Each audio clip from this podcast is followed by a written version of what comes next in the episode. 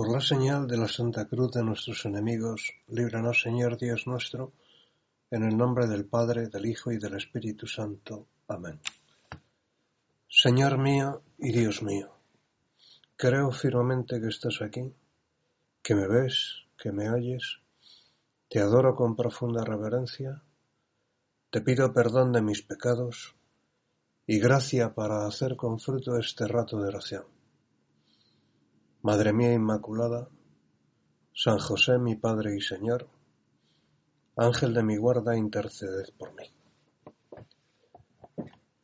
Pues como siempre, nuestra oración, nuestra meditación es sobre Jesús, sobre las cosas que nos cuenta el Evangelio acerca de Jesús, sobre el conocimiento que de Jesucristo cada uno de nosotros va teniendo gracias a, a, la lectura del Evangelio, fundamentalmente, gracias también a lo que nos cuentan otros sobre nuestro Señor y cómo nos aviva el amor de Dios, pues otros libros que comentan la vida de Jesús.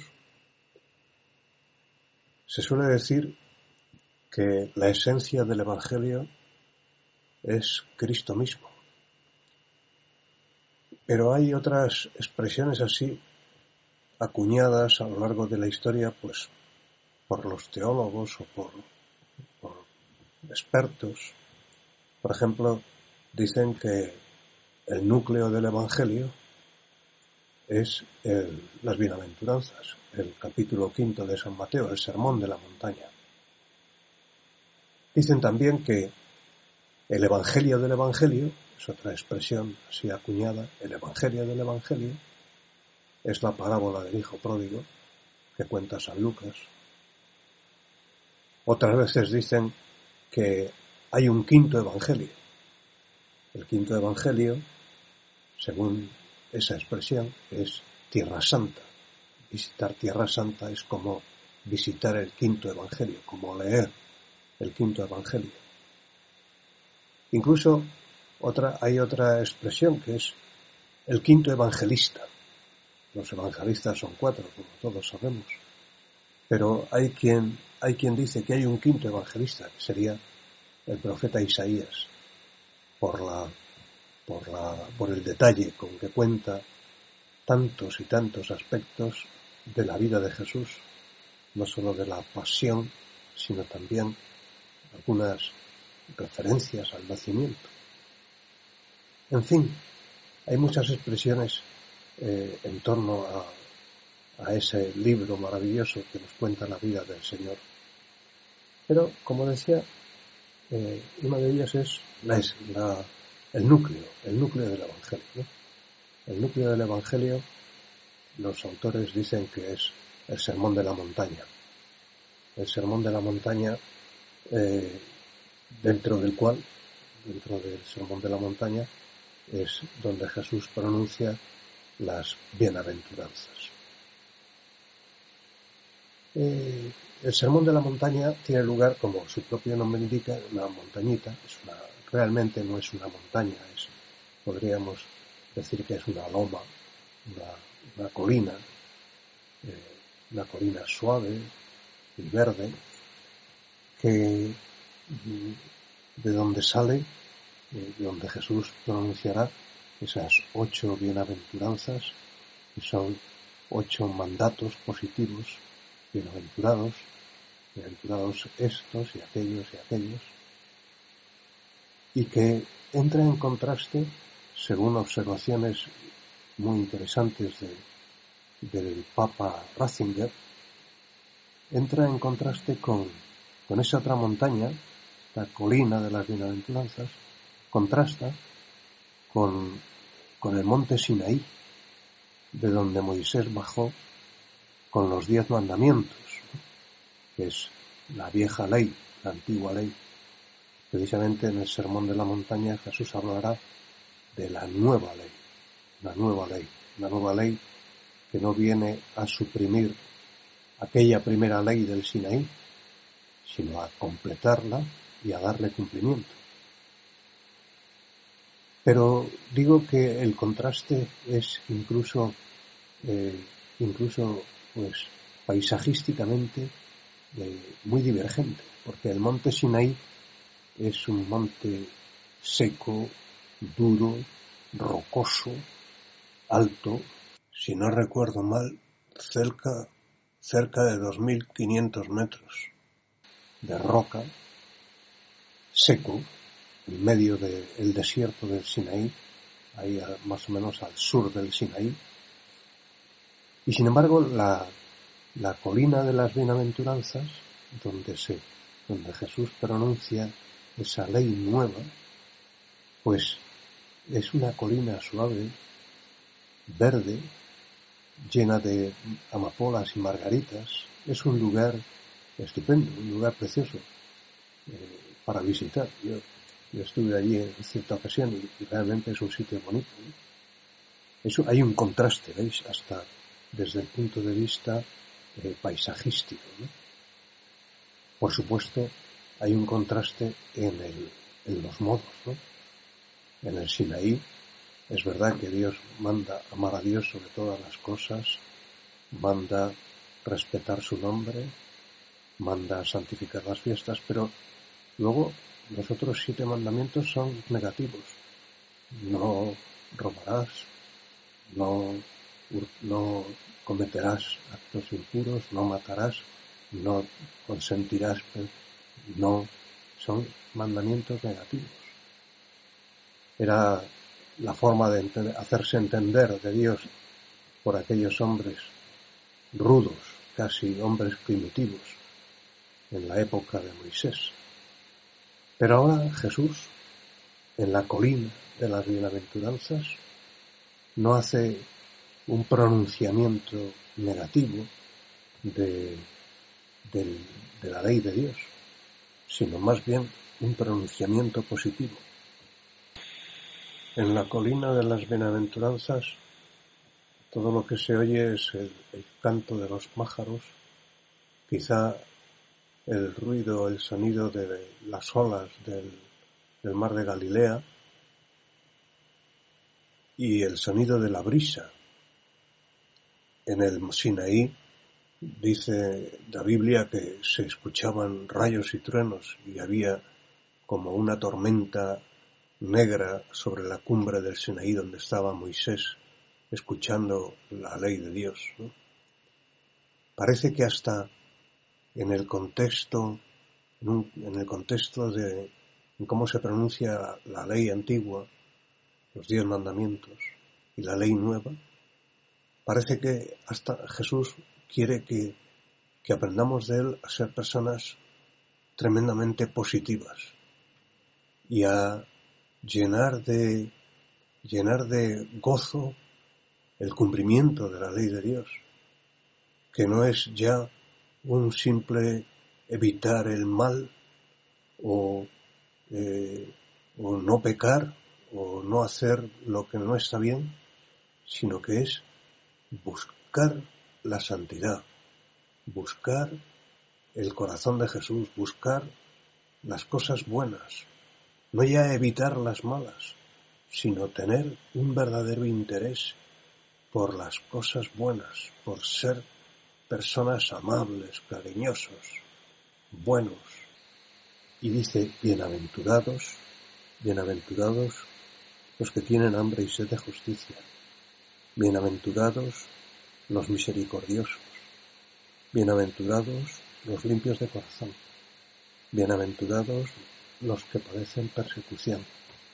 Es todo positivo, no es un no, no, no, sino es un bienaventurados. O sea, tengo para ellos, tengo para ellos eh, un, un lugar de felicidad, felices, bienaventurados, dichosos, se traduce también a veces. La palabra que emplea que emplean los evangelios es una palabra griega que es Macarioi, Macarioi como, como Macario, que es un nombre, es un nombre corriente en el idioma castellano. Macarioi es bienaventurado, pero significa también feliz, dichoso. Se podría decir que las bienaventuranzas son una nueva manera de ver los diez mandamientos. No es que, como he dicho, los diez mandamientos hayan sido suprimidos, pero sí eh, con las bienaventuranzas los diez mandamientos quedan desbordados. Ya no se trata de un simplemente de un no pecar, sino que ahora se trata de un amar las circunstancias de, que nos vienen en la vida. Los pobres en el espíritu, los que lloran, los mansos, los que tienen hambre y sed de justicia. Es como el modo de Jesús de ver eh, la realidad, de ver la vida. De alguna manera, las bienaventuranzas podrían ser como una radiografía del corazón de Jesús, que por otro lado es eh, una, una, una, es como rompedor para el mundo, ¿no? Porque nosotros estamos acostumbrados a, decir, pues bienaventurado tú porque te ha tocado la lotería y tienes mucho dinero, o qué suerte has tenido que has podido comprarte ese piso, o qué bien te han salido las cosas, que, que puedes llevar, que puedes hacer esto y lo otro, ¿no? O sea, nosotros tenemos como eh, cosas buenas, pues, y ciertamente no tienen por qué ser del todo malas, ¿no? Pero tenemos como cosas buenas, pues tener, poseer, estar contentos, estar alegres, no tener motivos para llorar. Y, el Señor nos está diciendo que, que no, que eso, que, que, es otra cosa, ¿no? Que Él, él tiene otra manera de, de ver el mundo, Jesús está diciendo, bienaventurados los pobres, los pobres de espíritu, porque suyo es el reino de los cielos. Bienaventurados los que lloran, porque serán consolados, los que lloran, todo el mundo llora. Todo el mundo es pobre de espíritu, puede ser pobre en el espíritu. Todo el mundo puede, hay momentos en que tiene carencias, carencias materiales o, o si no materiales, muchas veces carencias afectivas. La cuestión es cómo llevo yo mi carencia, cómo llevo mi pobreza cuando se manifiesta, cómo llevo mis penas cuando lloro, si mis lágrimas son una oración, si sé convertir mis lágrimas en oración, mis carencias en oración, o por el contrario, mis carencias son rabia y mis lágrimas son de, rencor y de rabia también. Particularmente parece que las bienaventuranzas estuvieran eh, aludiendo, o al menos a veces se, se, piensa así, ¿no? como si las bienaventuranzas aludieran al cielo. ¿no? Es una promesa de felicidad eterna y, y por tanto, pues para llegar a la felicidad eterna, pues hay que llorar, hay que ser pobre, hay que ser manso, hay que tener hambre y sed de justicia.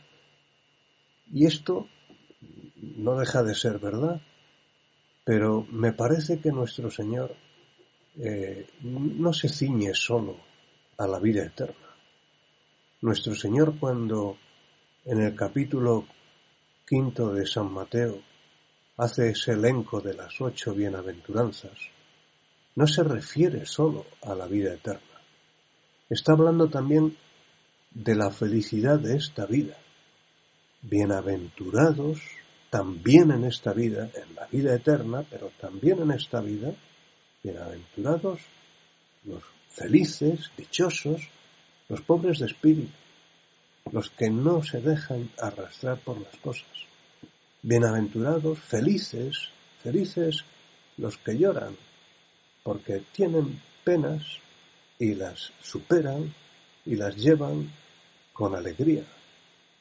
Bienaventurados los mansos, no los poderosos, los, los soberbios, los, los suficientes, los, esto, esto que a veces vemos personas que son tremendamente suficientes.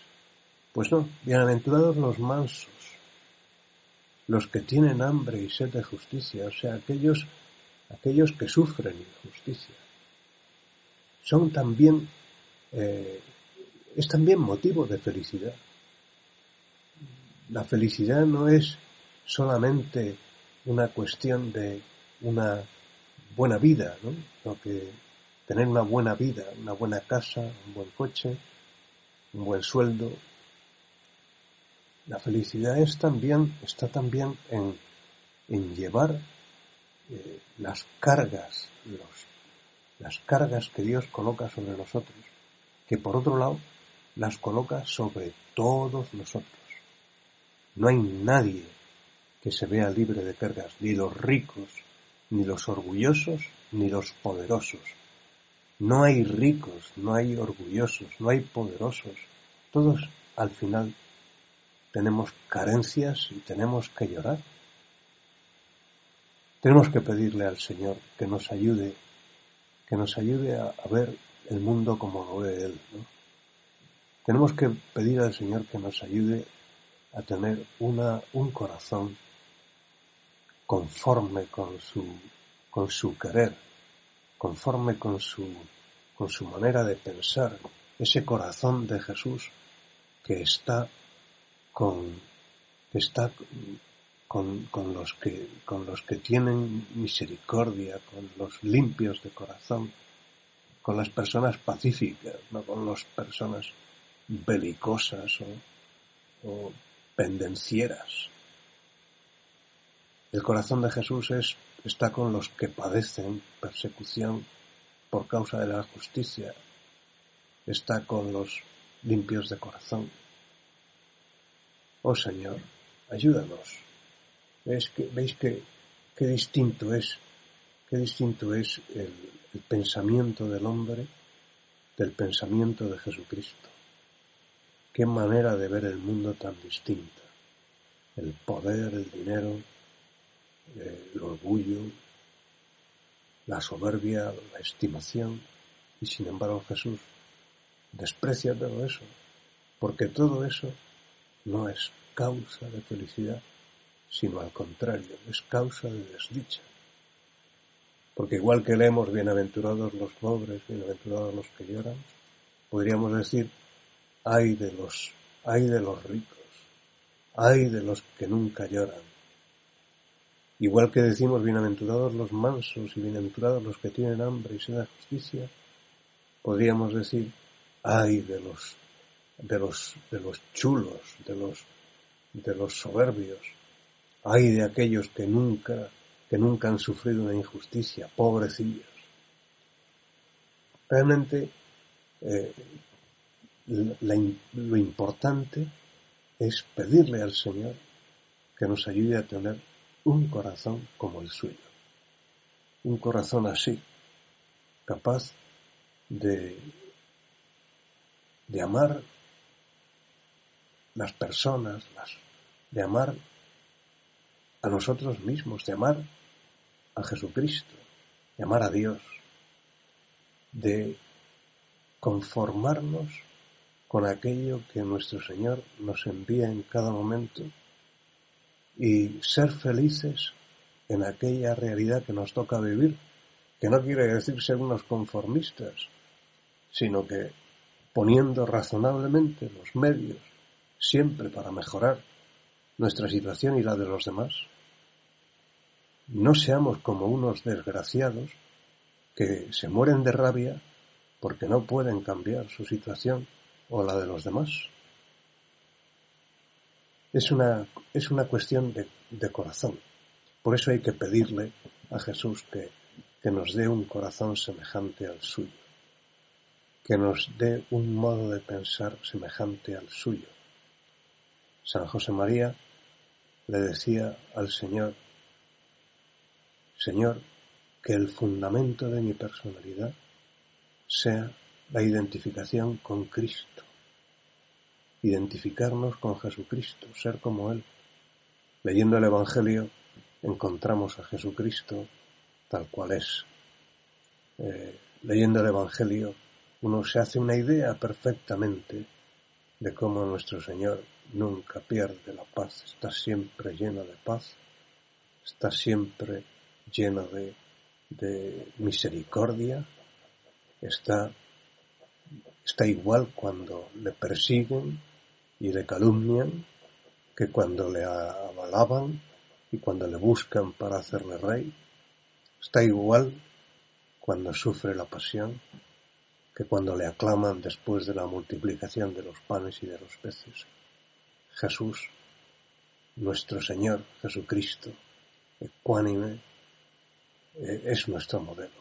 Señor, dame, dame una forma de ser así, una forma de mirar como la tuya, una forma de mirar al mundo, de mirar las cosas, de mirar las personas como la tuya. Dame un corazón semejante al tuyo. La Virgen María, nuestra Madre, nuestra Madre Santísima, tiene que ayudarnos a mejorar nuestro corazón, a que abandonemos de una vez para siempre ese corazón que busca satisfacciones, reconocimientos, cosas y a darnos un corazón nuevo que sepa encontrar a Dios en lo bueno, en lo que parece malo, en todas las cosas que ocurren. Madre nuestra, de la Virgen habla, habla con frecuencia San Lucas, de cómo la Virgen meditaba todas las cosas, ponderándolas en su corazón, y de cómo su corazón es como un hospital donde todo encuentra curación. El corazón de María es, es, es como un lugar donde las almas se, se reparan, se, se pueden estar a gusto con Dios. Así sea. Te doy gracias, Dios mío, por los buenos propósitos, afectos e inspiraciones que me has comunicado en esta meditación. Te pido ayuda para ponerlos por obra. Madre mía Inmaculada, San José mi Padre y Señor, Ángel de mi guarda, interceded por mí.